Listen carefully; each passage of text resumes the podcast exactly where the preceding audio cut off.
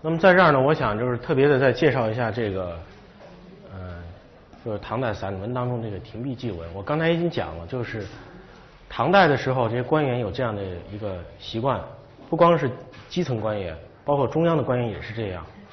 所以呢，他们呃，你像这个唐代一个著名的散文家叫李华。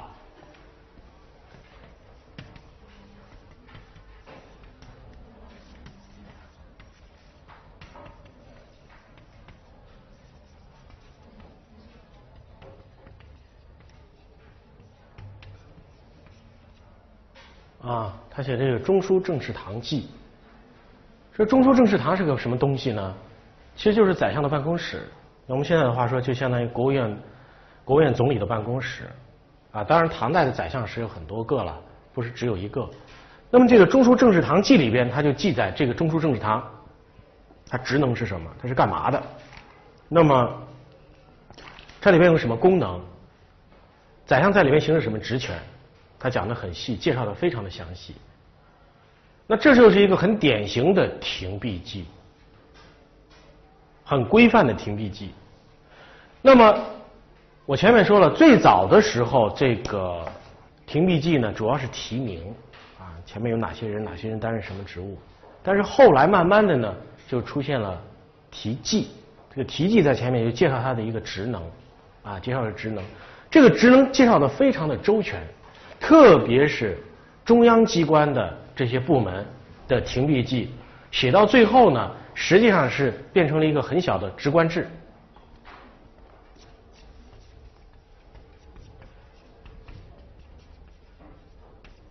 变成职官制了。啊，我们知道在二十四史这个正史官修的正史里面有职官制，就是对这个官职的职能、历史变迁等等有一个很详细的一个介绍。这是这一类的停笔记的特点。那么还有一种是什么呢？就是地方官。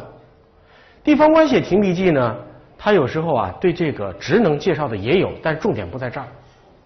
我刚才说了，它主要是记录当地的风土人情，所以写到最后呢，很像地理志。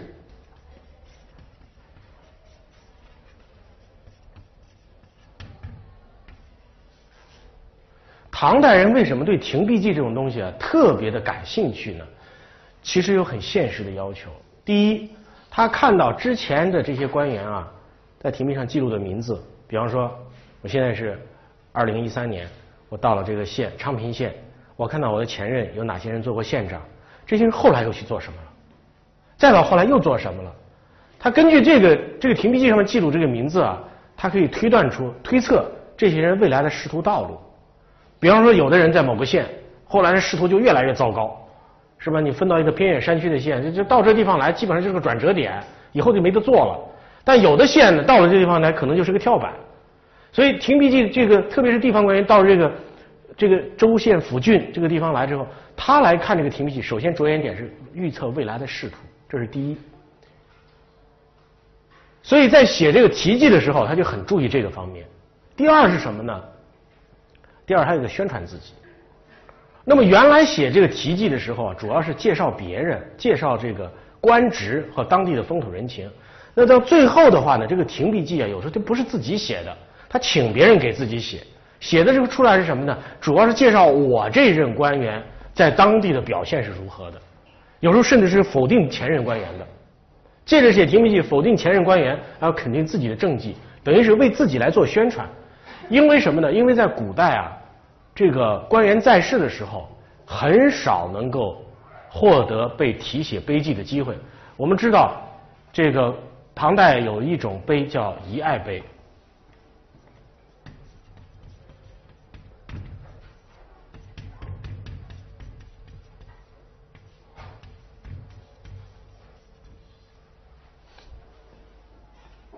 啊，什么叫遗爱碑呢？遗爱碑就是你还活着，你是个官员。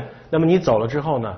啊，当地的民众或者是政府，那么特别的呢，给你写一块碑来记录你在此间工作的卓越的业绩。那么这个东西它有很特殊的，一方面是什么呢？只有一种可，一方面是朝廷亲命啊，比方说原来这个宋璟，姚崇宋璟，大家知道吧？唐玄宗时期的一个很著名的宰相。那宋璟呢，在广州做官，他不是广州了，他实际上是以广州为为这个治所，他整个的这个华南地区受他统治。他在那个地方做采访使，那么功绩很大。那唐玄宗后来说，让张悦给他写了一篇《遗爱悲颂》，来记录他在这个阶段工作的这个什么。啊，写完之后呢，宋璟呢又写了篇文章，说我不要啊，这个我写的呢，这个太过奖了，我诚惶诚恐，就写堆这种废话，这都是这都是程序，是吧？那朝廷给你写一个，然后你反复推辞，最后呢，半推半就的接受了。但这个诗要朝廷嘉奖的，一般人你不能随便写。还有一种是什么呢？是你在当地做官做的比较好，然后当地的一些乡老、当地这些耆老呢，呃，大家呢感恩戴德，然后请一个著名的文人，是吧？给你写一篇。那么像原来韩愈呢，为什么对李白一直特别的感情好呢？就是因为韩愈的父亲，是吧？原来做一个地方的县令的时候啊，离任的时候，当地的这些乡老父老们。特别请李白给他父亲写了一篇这样的遗爱背诵，这是非常奇怪的一个偶，就是一个奇遇了。所以后来就是因为这个原因，所以韩愈呢对李白呢一直非常的推崇啊，觉得自己的父亲能沾上李白的光，那真不容易。如果换个别人的写的，也许都无所谓。所以遗爱碑它的产生呢是有很特殊的背景的，一般的官员是不可能获得这样。那怎么才能表扬自己呢？朝廷也不表扬自己，父老也不表扬自己，只有自己表扬自己最好办法就是写什么呢？写停笔记。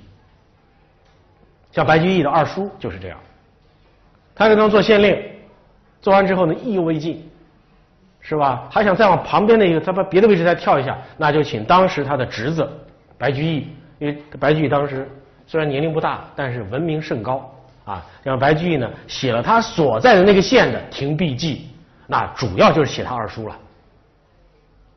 用这种办法来欲扬自己、宣传自己，所以你注意到，就停笔记这东西啊，它最后写着写着，就文学化的气氛是越来越浓了。为什么呢？因为从开始写一种制度、写一个历史的流变，到最后是要写人的，而且为了要写这个人，要把这个人写得很生动，把这个人夸得很好，对不对？所以它很自然的就文学化了。你现在注意到。唐代的散文不光是唐代的散文，中国古代的文章它的发展有一个很很特别的一个地方，就是最开始的时候跟文学毫无关系，但到最后文体开始发生蜕变。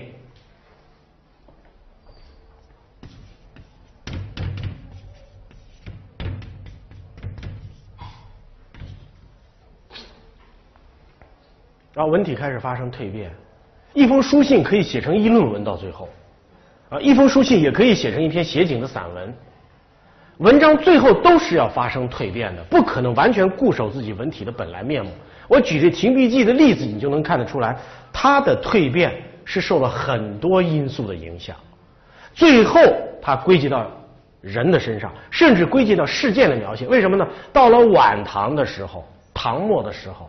停笔记文有时候就会变成什么呢？要变成一个非常精彩的一个战争小文章。为什么呢？因为在这个唐代到晚期的时候啊，它这个发生很多战争，发生战争之后呢，这个当地人写停笔记的时候，一方面这个狗官跑掉了，然后后来的官呢就写这个文章骂他，然后因为战争太多，所以呢就会记录在这个县或这个州这个郡。发生的一场战争，或者因为战争而发生的一些壮烈的故事，在这样的情况下呢，它有时候这个这个停笔就会变成个列传，或者变成一个什么呢？像《左传》这样的记述战争的一个故事，它完全是根据什么呢？现实情形的变化在不断的发生变化，所以文学是这样生成的。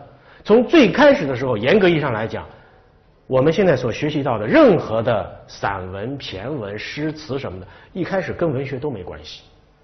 最开始的时候，人类的社会生活里头是没有文学的位置的，因为什么呢？这玩意儿太高级了。首先是吃饭的问题，那么吃饱了也喝足了，这才开始抒发情感，才关注到人的存在的问题。比方说，你存在的舒服不舒服？不舒服。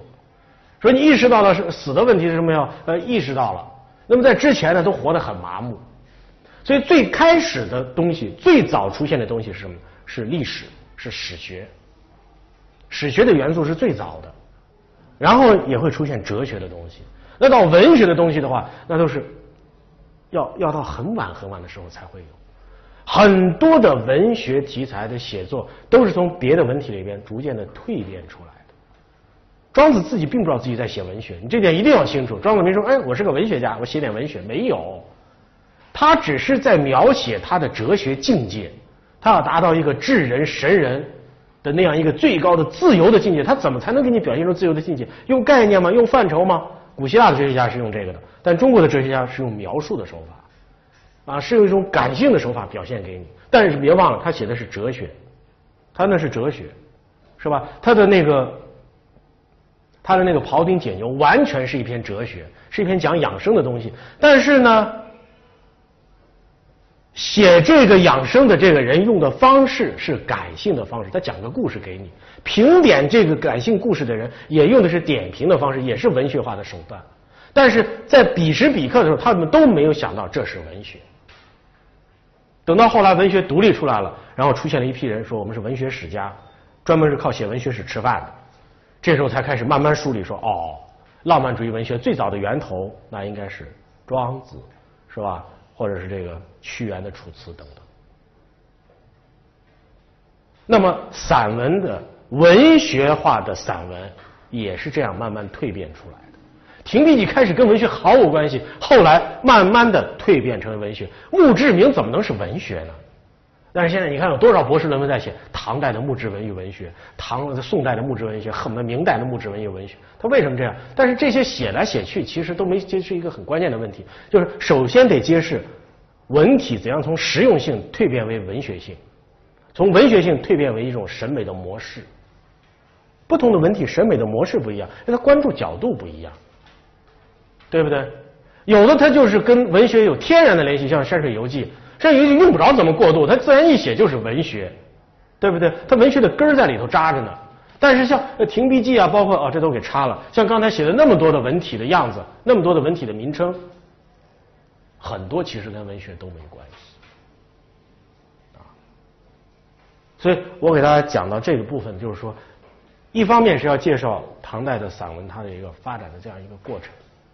再一方面，从从这个，这是刚才从历史性的、从共识性的角度来说，那么多的文体最开始都不是文学，所以这里边要纠正一个很重要的概念，就是当你要研究把文作为一种文学对象来研究的时候，你一定要注意，在古人、在唐代人、在魏晋人、在宋代人那里，文章首先不是文学，它就叫文章，它就是文章，文章首先是实用的。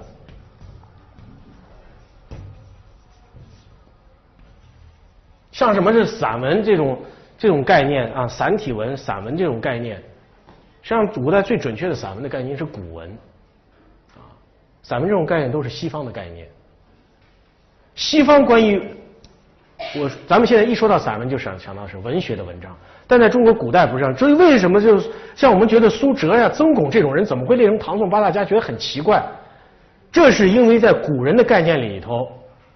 他们写这样的文章，本身既具有实用性，又具有文学性，而实用性就是中国古代文学性散文的一种特点，就他把这个实用性也归到这个里边来。所以在古代，凡是一个写文章写得很出名的人，你甭管他写实用性的文体，还是写审美性的文体，他都是文章家，他不是叫散文家，他都是文章家。所以中国的古代的文章的概念。跟我们五四运动以后引进来的西方的这种散文的概念是完全不一样。西方我们现在认识到的散文的概念，主要指的是文学性的散文学性的文章，它是很窄的啊，比如说写点风花雪月的东西啊，是吧？写一点这个 情感类的小小散文啊，那这一类的散文，在中国古代的文章学的概念里头，是一个占很小的一个部分。在中国古代，只要一个人的文章写得好，甭管是实用性的问题还是文学的问题，他都可以称之为文章家、文学家。所以，因为这样一个缘故，很多在我们看来根本不能算是文学家的人，他也归到里头了。这首先是古今中西在文章概念上的一个重大的不同。那所以，古文运动既然是这样的话，到了宋代的时候，欧阳修也是出于政治的目的，掀起了北宋的古文运动。他也是迎合着庆历新政来推行的。那到他那个时候呢，就没有像韩愈那么狭窄了。韩愈那是一根筋呐，是吧？这个文体只能是古文，是吧？这个道理只能是儒道。那对于武宗元来讲就不是这样，欧阳修来讲就不是这样。欧阳修认为世间百用皆是道，那么儒家之道推广了，只要有用的，能够身体力行的，能够对老百姓有用的，这都是道。那道的概念既然扩大了，那文就自由的多了。韩柳宗元本人，欧阳修本身也是个骈文大家，所以他他就认为应该放开手脚，不应该只写古文，而且古文中间加骈文，骈文中间加古文，骈散相间，把赋也的方式也用进来。所以他的文章写的摇曳多姿，人说欧文如潮，就这个原因，变化多端。那这样一来，这个其实对于文章之道来讲，就开拓出一出大道来。实际上是到了欧阳修这个地方呢。古文运动获得了一次解放，那他为什么获得了解放？这又是跟宋代的时候的意识形态的格局有很大的不同。宋代的时候是吧，儒释道三家什么呢？已经融合为一了。但在唐代是儒释道三教并举，它没有完全融合起来。佛教还被认为是华夏文明以外的东西。但是到了到了到了宋代的时候，佛教是什么呢？佛教是华夏文明当中的一种文明。但是不是主导文明？你注意，这是有重大区别的。所以，既然它也是我们自家的东西，只不过不是主导的，就用不着那么的仇恨它，用不着那么的排斥它。虽然它也很糟糕，在主流的正统的这个儒家的学者来讲，但是没有像韩愈那么的仇恨它，那么的排斥它。再加上很多人本身已经是居士，所以在这个时候呢，儒释道三家意识形态呢就开始融合，并且出现了。禅宗，中国式的宗教，中国式的佛教，在这时候已经是分为五家七宗，这就更证明这一点。在这样的情形下，文的变化自然而然的就会变得很自由。加之欧阳修主持科举制度，大力的倡导散体、骈散兼用，那所以呢，到了苏轼就没得再变了。他变什么呀？到了苏轼这个地方，那就任性情写文了。所以到苏轼这儿的文的解放，关键牵头要有很多次。观念上的解放，这是很重要的。到了苏轼，为什么能自由写文？如果没有欧阳修的导赋先录，他不可能有这样的自由。他自己就有自由的性情，自由性情人多了，是不是？所以观念上一旦突破之后，对于道的理解一旦突破之后，那文的写作就舒服的多了，就开放的多了。所以古文运动到了苏轼没有意义，他应该是古文运动一个解构者。不能说是掘墓人吧，但他是一个解构者。到了苏轼，以他自己创作的实际和状态，宣告了古文运动彻底结束了，已经完成了他的历史使命。从此，中国古代的文章就走上了一条自由发展的道路，就怎么写都成，只要你写得好，能够反映的性情，能反映的生活，啊，所以你要从这点上来讲，那韩愈和欧欧阳修的贡献是非常大的。所以人们称欧阳修是宋代的韩愈，是一点都不为过的。关于唐代的散文呢，我们就讲这么多啊。我们上节课呢讲的是李商隐，对吧？那么这节课呢，我们还得按照要求呢，讲讲唐代的唐五代的词和这个传奇啊，这是一个任务。我也没办法。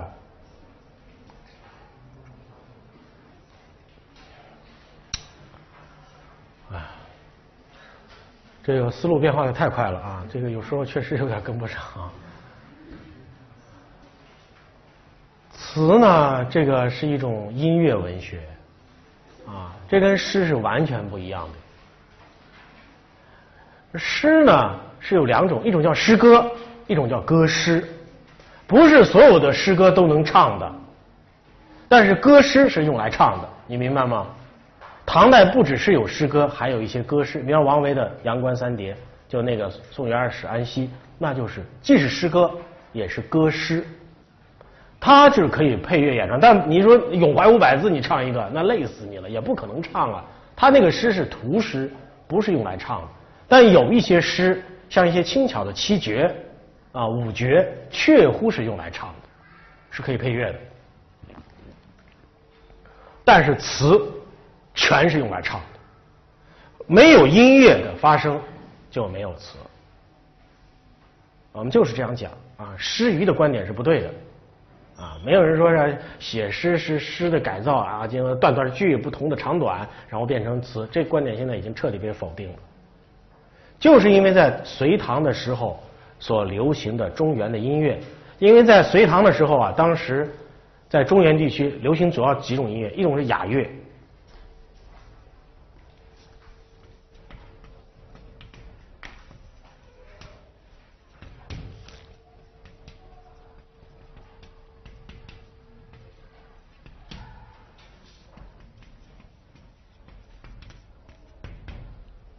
主要这三种音乐，雅乐呢，就是类似于像孔子听到“三月而不知肉味”的那种韶乐啊，就是很典雅的，那一编钟在那梆梆在那敲的那种庙堂音乐，这就不说了啊，词肯定不是因为它产生的。还有一种是什么呢？是燕乐，燕乐主要是流行于中原地区的一些民间的音乐形式。胡乐主要是域外的音乐，那么促使词发生的音乐就是胡乐和燕乐的结合。